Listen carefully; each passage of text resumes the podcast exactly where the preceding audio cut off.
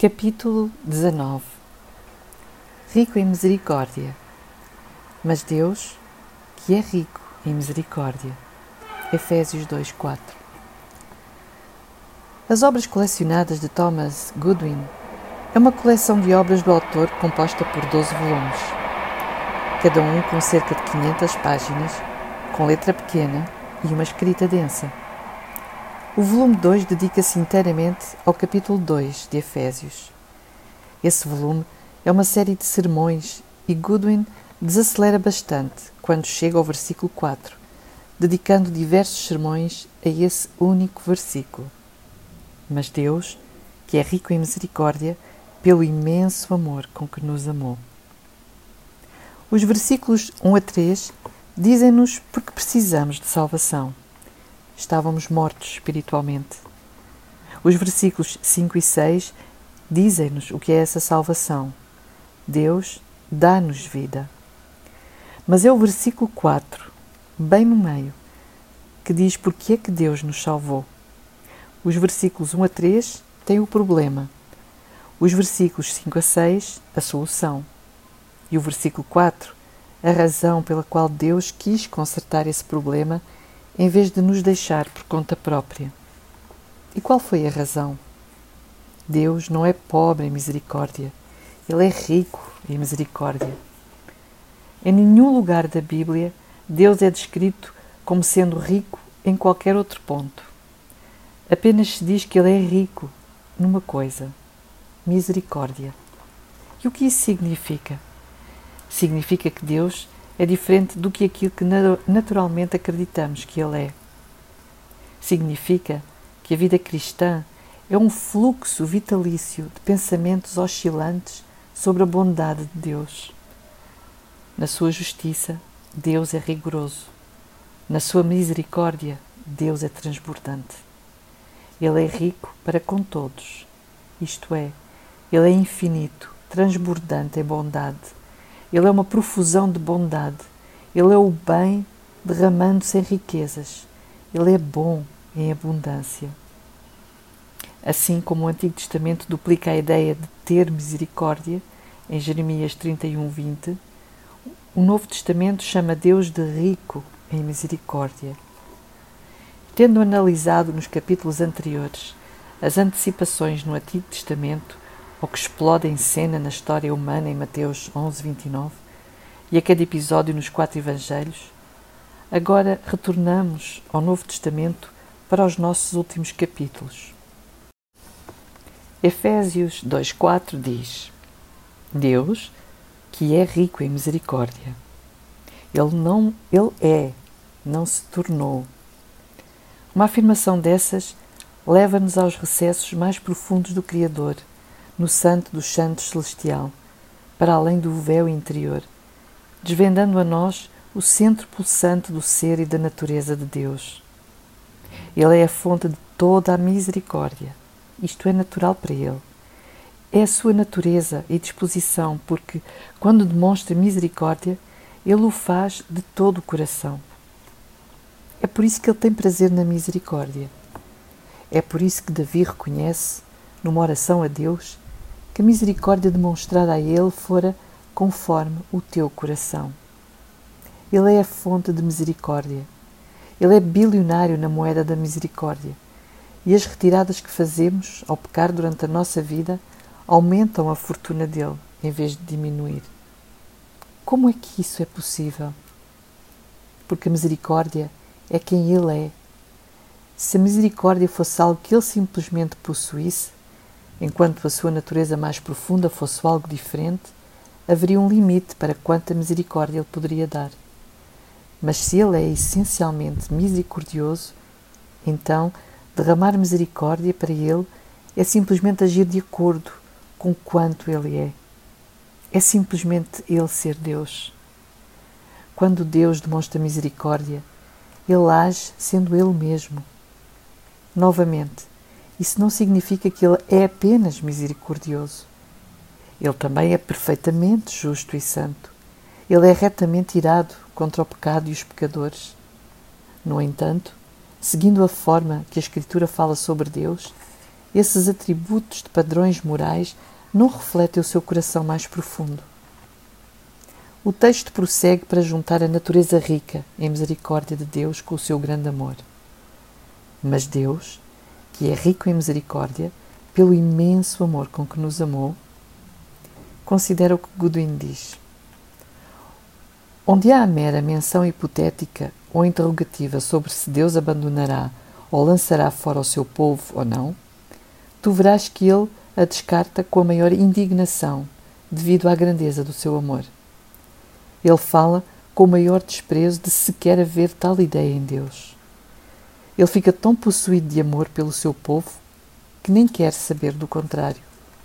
Sim, o seu amor é tão forte que, se há alguma acusação, se em algum tempo o pecado ou o diabo acusam, isso só faz Deus abençoar mais.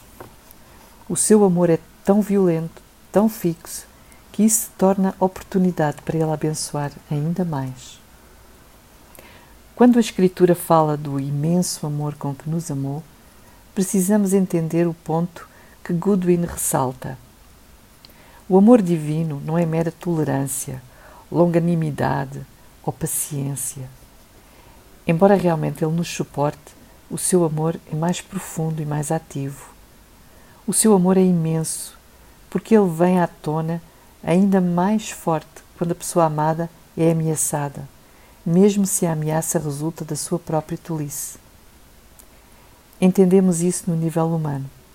O amor de um pai terreno emerge dentro dele quando vê o seu filho a ser acusado ou afligido, mesmo se a acusação é justa e a aflição é merecida. Uma afeição renovada ferve dentro dele.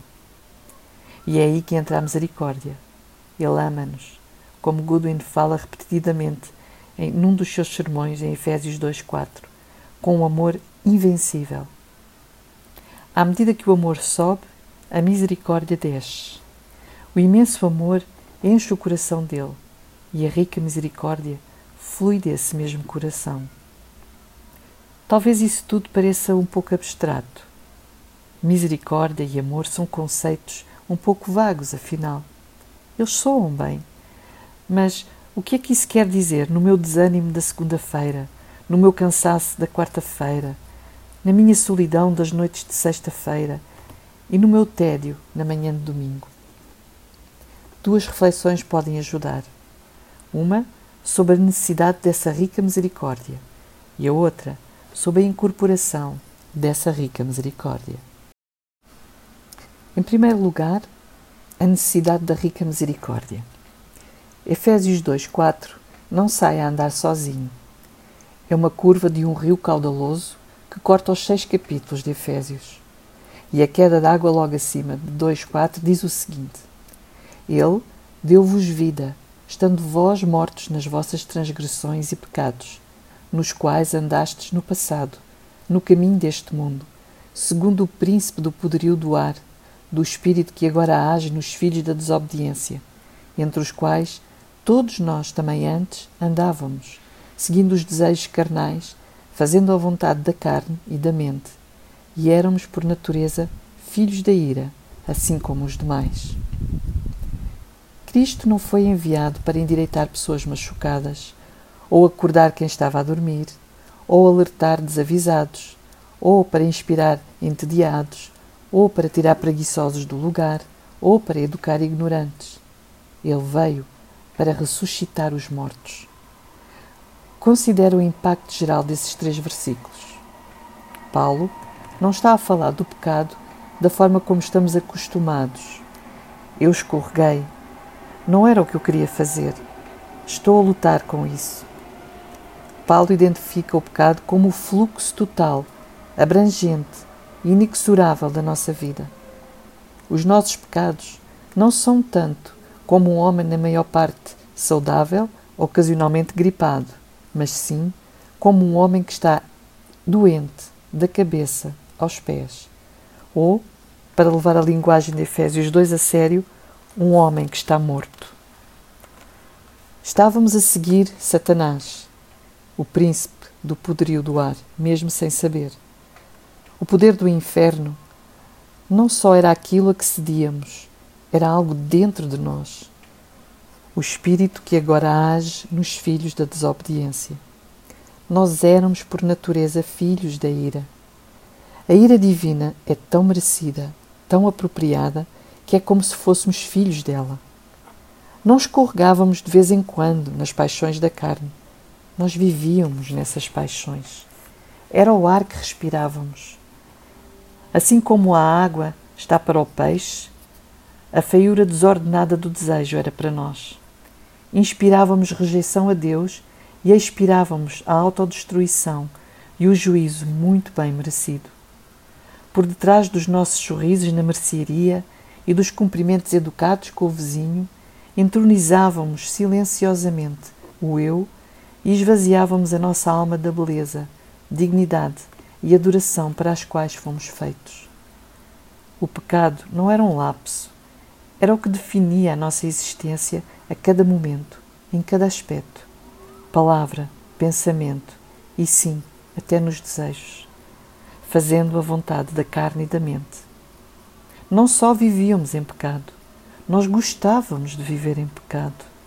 Era o nosso tesouro precioso, o nosso anel de Gollum, o nosso prazer secreto. Em suma, estávamos mortos, totalmente inutilizados, e foi isso que a misericórdia curou. Bem, tu podes dizer que isso não te descreve completamente. Tu cresceste num lar estruturado, fostes à igreja, nunca fizeste mal para ninguém, nunca foste preso e foste um bom vizinho. Mas olha o que Paulo diz: entre os quais todos nós, também antes, andávamos. Certamente não. Este é Paulo, o ex-fariseu, o legalista dos legalistas, nas suas palavras, hebreu de hebreus. Quanto à lei, fui fariseu. Quanto ao zelo, persegui a igreja. Quanto à justiça, que há na lei, eu era irrepreensível. Como é que ele poderia se incluir entre aqueles que se entregavam às paixões da carne? Ele descreveu-se assim mais de uma vez, várias vezes em Atos, como em Filipenses 3. Paulo narra a sua vida anterior como instruído de acordo com o rigor da lei de, dos nossos pais, ou segundo o mais severo grupo da nossa religião, desde pequeno.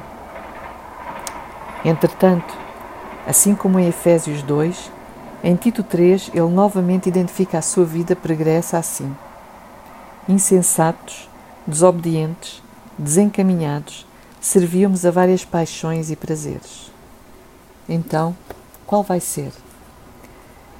A única maneira de compreender esses dois tipos de passagem é entender que podemos ventilar as nossas paixões carnais, tanto quebrando todas as regras quanto observando todas elas.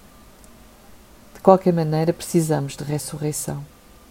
Podemos ser pessoas mortais, pessoas mortas e morais ou morais. De uma forma ou de outra, estamos mortos. A misericórdia de Deus desce e purifica não só pessoas obviamente ruins, mas pessoas fraudulentemente boas, ambas igualmente precisando de ressurreição. Deus é rico em misericórdia. Ele não retém a misericórdia para alguns tipos de pecador ao mesmo tempo em que a estende a outros. Porque a misericórdia é quem Ele é, é rica em misericórdia. O seu coração faz jorrar misericórdia sobre todo o tipo de pecador. A sua misericórdia vence até mesmo a morte da nossa alma e a existência vazia de zombie em que normalmente, em que naturalmente nascemos. A misericórdia de Efésios 2:4 não parece distante e abstrata quando sentimos o peso do nosso pecado. Em segundo lugar, a incorporação da rica misericórdia. A riqueza da misericórdia divina torna-se real a nós não só quando percebemos a nossa depravação natural, mas também quando vemos o rio de misericórdia que flui do coração de Deus assumir forma humana. Talvez a noção da misericórdia celestial pareça abstrata, mas e se essa misericórdia se tornasse algo que podemos ver, ouvir e tocar? Isso foi o que aconteceu na encarnação. Quando Paulo fala sobre a manifestação salvadora de Cristo, ele diz: porque a graça de Deus se manifestou. A graça e a misericórdia de Deus estão vinculadas e manifestadas em Jesus a tal ponto que falar da manifestação de Cristo é falar da manifestação da graça.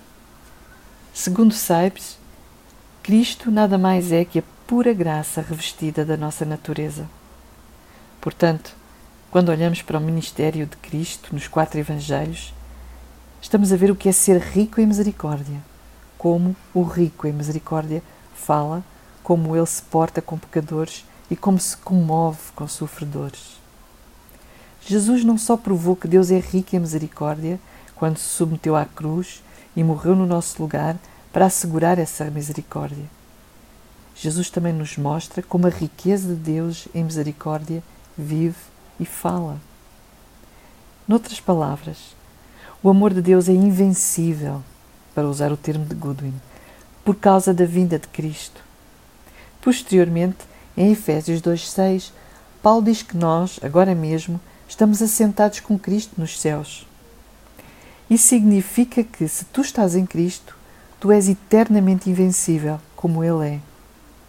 Saibes disse: Se Cristo está livre de alguma coisa, qualquer coisa, eu estou livre disso. Isso não pode me atingir mais do que pode atingi-lo agora nos céus. Para Deus desressuscitar alguém, para ele dar fim à sua rica misericórdia, o próprio Jesus Cristo precisaria ser abduzido do céu e recolocado na tumba de José de Arimateia. Este é o nível da tua segurança. Considera a riqueza da misericórdia de Deus na tua vida. Ele não deixa trabalho por fazer. A própria natureza dele é encarar a morte e trazer vida. E ele o fez decisivamente de uma vez por todas quando tu te converteste.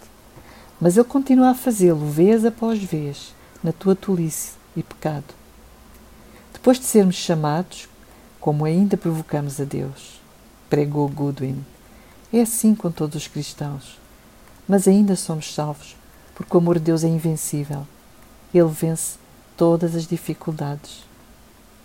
Talvez, olhando os fatos da tua vida, tu não saibas fugir da conclusão de que a misericórdia de Deus em Cristo não te alcança.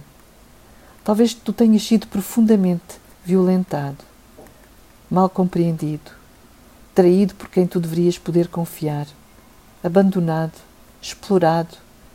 Talvez tu carregues uma dor que nunca será curada até o dia da tua morte. Tu podes pensar: se a minha vida é para ser a prova da misericórdia de Deus em Cristo, eu não estou impressionado. Para ti eu digo que a prova da misericórdia de Cristo para contigo não é a tua vida. A prova da sua misericórdia para contigo é a vida dele. Ele foi violentado, mal compreendido, traído e abandonado eternamente no teu lugar. Se Deus enviou o seu próprio Filho para trilhar o vale da condenação, rejeição e inferno, tu podes confiar nele para trilhar os seus vales no caminho para o céu. Talvez tu tenhas dificuldades de receber a rica misericórdia de Deus em Cristo, não por causa do que os outros te fizeram, mas por causa do que tu fizeste para bombardear a tua vida, talvez numa única decisão estúpida, talvez em milhares de pequenas decisões estúpidas. Tu desperdiçaste a misericórdia dele e sabes disso. Para ti, eu digo: Tu sabes o que Jesus faz com quem desperdiça a misericórdia dele? Ele dá-te mais misericórdia ainda. Deus é rico em misericórdia. Essa é a ideia. Quer alguém tenha pecado contra ti, quer tu tenhas pecado e caído na miséria, a Bíblia diz que Deus não é mão de vaca com a sua misericórdia, mas sim mão aberta. Não é económico, mas sim gastador. Ele não é pobre, mas sim rico. Deus ser rico em misericórdia significa que as suas regiões de mais profunda vergonha e remorso não são hotéis que a misericórdia divina visita, mas lares em que ela mora. Significa que as coisas em ti que mais te afastam, mais apertam o abraço dele. Significa que a misericórdia dele não é calculista e cautelosa como a nossa. é irrestrita, transbordante, extravagante e magnânima. Significa que a nossa persistente vergonha não é um problema para ele, mas sim o material que ele mais ama trabalhar. Significa que os nossos pecados não fazem o seu amor estancar. Os nossos pecados fazem o seu amor envolver-nos ainda mais. Significa que no dia em que estivermos diante dele, calmamente e sem pressa, vamos chorar de alívio, chocados com a visão tão pobre que tínhamos do seu coração, rico em misericórdia.